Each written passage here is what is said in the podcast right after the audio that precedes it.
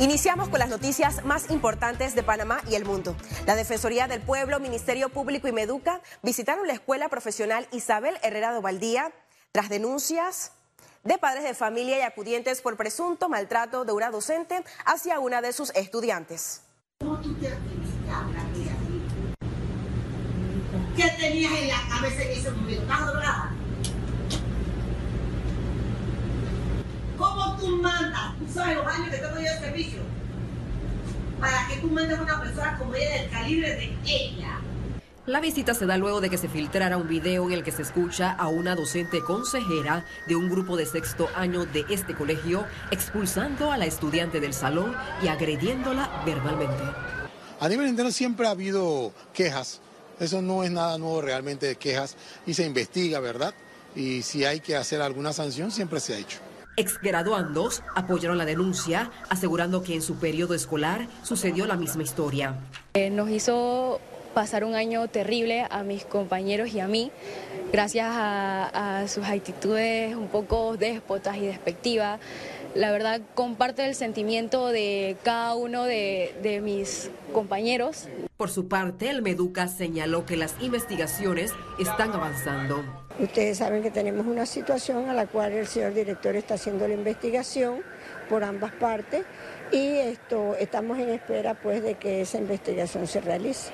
La estudiante afectada fue expulsada. Ante esto, la Defensoría del Pueblo apela a su retorno a las aulas de clases. Se hicieron algunas consideraciones como también, eh, en principio, el no estar eh, o más bien que reconsideraran de que la niña, eh, en este caso la estudiante, termine su proceso educativo eh, con sus pares eh, durante todo el año y de forma presencial. Los acudientes han solicitado la separación de dos docentes de este plantel a través de una carta que cuenta con más de 40 firmas. Lizeth García, Econews.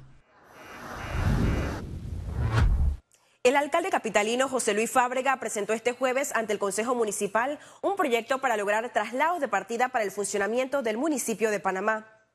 Esta solicitud fue criticada por los representantes de oposición que aducen que hay muchas necesidades en la ciudad capital como para solicitar ese traslado de dinero de la partida de inversión a la de funcionamiento para el pago de planilla. Hay tanto problema la capital como para agarrar y trasladar plata para de vuelta a funcionamiento. Han aumentado la planilla sin ningún tipo de sustento ni validez. ¿De qué sirvió? ¿Cuál es el sustento para haber aumentado la planilla como no ha aumentado? Y que prácticamente en estos momentos la alcaldía no tenga ni siquiera recursos para poder pagar la planilla en diciembre. Estoy de acuerdo para algunos municipios que sí necesitan los dineros, porque eh, vamos a hablar claro, eh, hay municipios que no han podido recaudar, pero Panamá no es el caso. Panamá está recaudando lo mismo que el 2019 antes de pandemia. Ya se recuperó la ciudad de Panamá, ya se está recaudando los dineros que se, eh, que se necesitaban. Precandidatos por la libre postulación cuestionan reactivación de plataforma digital para la recolección de firmas tras supuesta falta de transparencia. Me parece incongruente que el app vuelva el 22 y la auditoría termina el 29. Siete días de diferencia. ¿Cómo, cómo retornamos a algo que no ha sido subsanado? Porque no importa que digan, es que ya el app funciona. Sí, pero ¿y el tramposo? El app puede funcionar, pero si yo cometí un delito, ¿qué pasa? ¿Sigo? No pasa nada. El presidente de la República de Panamá, Laurentino Cortizo, regresó al país tras ser sometido a una evaluación médica en Houston, Estados Unidos. Según indicaron los especialistas del mandatario, los resultados de la evaluación fueron satisfactorios. Y en otra información, este jueves, alrededor de 166 migrantes abordaron un vuelo humanitario sin ningún costo en el Aeropuerto Internacional de Tocumen con destino a Venezuela. La medida se da luego de que el gobierno del presidente Joe Biden pusiera en vigor un nuevo control migratorio para los desplazados de ese país sudamericano. La cifra de migrantes retornados aumenta, aseguran autoridades. Tenemos cifras hasta el día de ayer de 7 mil personas hasta el momento que han salido. Eh, el trabajo de nosotros básicamente es entregarle los formularios, verificar de que toda la documentación esté al día, llámese salvoconducto, su cédula de interés personal, para poder nosotros registrarlos en el área de salida y que ellos aborden su vuelo. Economía. El Ministerio de Economía y Finanzas y la Dirección General de Ingresos anunciaron este jueves los alivios tributarios vigentes para beneficiar a los contribuyentes y que lleguen a acuerdos. Se trata de la Ley 337 del 14 de noviembre del 2022.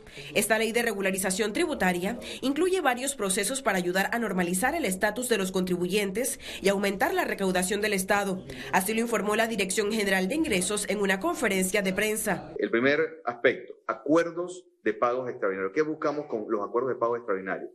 Es decir, si ustedes tienen un proceso dentro de la Dirección General de Ingresos antes del 30 de junio del año 2019, podrán llegar a acuerdos con la Dirección General de Ingresos, es decir, procesos de reconsideraciones, apelaciones ante el Tribunal Administrativo Tributario. En este caso, la DGI divulgará próximamente los requisitos para aplicar, los cuales deberán enviarlos al correo dgiapex.mef.gov.pa.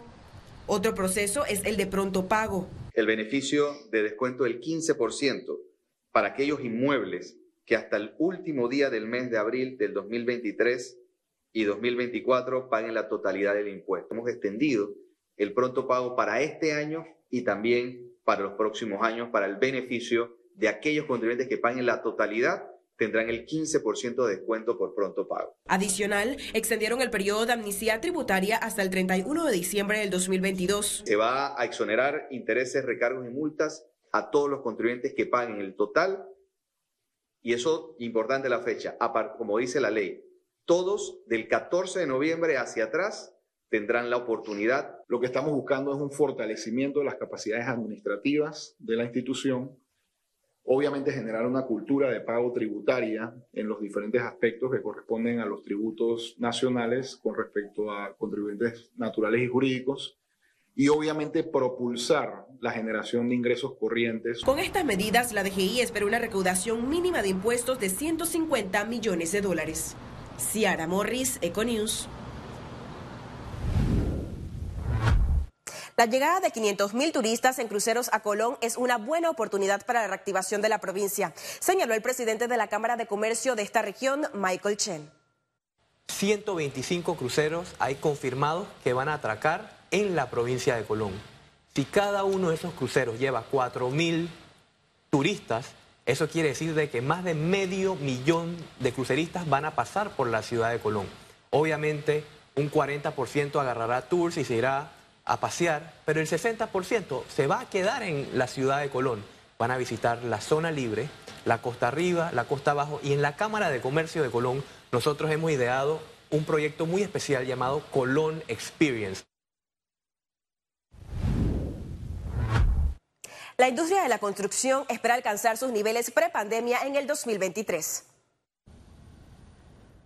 La Cámara Panameña de la Construcción estima que cerrará este año con un crecimiento entre el 10 y 12%, cifras que aún no superan los niveles del sector previo a la pandemia. Hay factores que hay que, que, lograr o desarrollar, como se ha mencionado, por ejemplo, la digitalización de trámites y el desarrollo de nuevos proyectos. Este sector es uno todavía de los sectores que falta por recuperar sus niveles prepandemia, pero que su impacto en la economía tiene un efecto muy importante significativo y multiplicador principalmente en la generación de empleo. Señalaron que las cuentas pendientes por pagar del gobierno a sus contratistas golpean al sector y pese a que hacen pagos atrasados, actualmente hay una deuda superior a los 300 millones de dólares. Nosotros nos reunimos el pasado mes de marzo, abril con el presidente Cortizo, el ministro de Economía y Finanzas. Como bien sabes, eh, se gestionó un crédito extraordinario por encima de los 300 millones de balboas eso no fue hasta este mes de noviembre que se está concretando el pago a los proveedores y a los contratistas. Reiteraron la importancia del gasto en infraestructura pública para el crecimiento del sector en 2023. Incluso emitieron recomendaciones al gobierno. Al 31 de diciembre se vence eh, la ley de interés preferencial, o el periodo que dieron del interés preferencial. Nosotros le hemos solicitado al, al gobierno extender este, este periodo eh, para el beneficio de los consumidores. Eh, recordemos que esta es una eh, tasa que se beneficia el que compra, no el que, el que vende. Entre enero y septiembre de este 2022, el costo de la construcción creció 21.6%. Ciara Morris, Econews. mucho empleo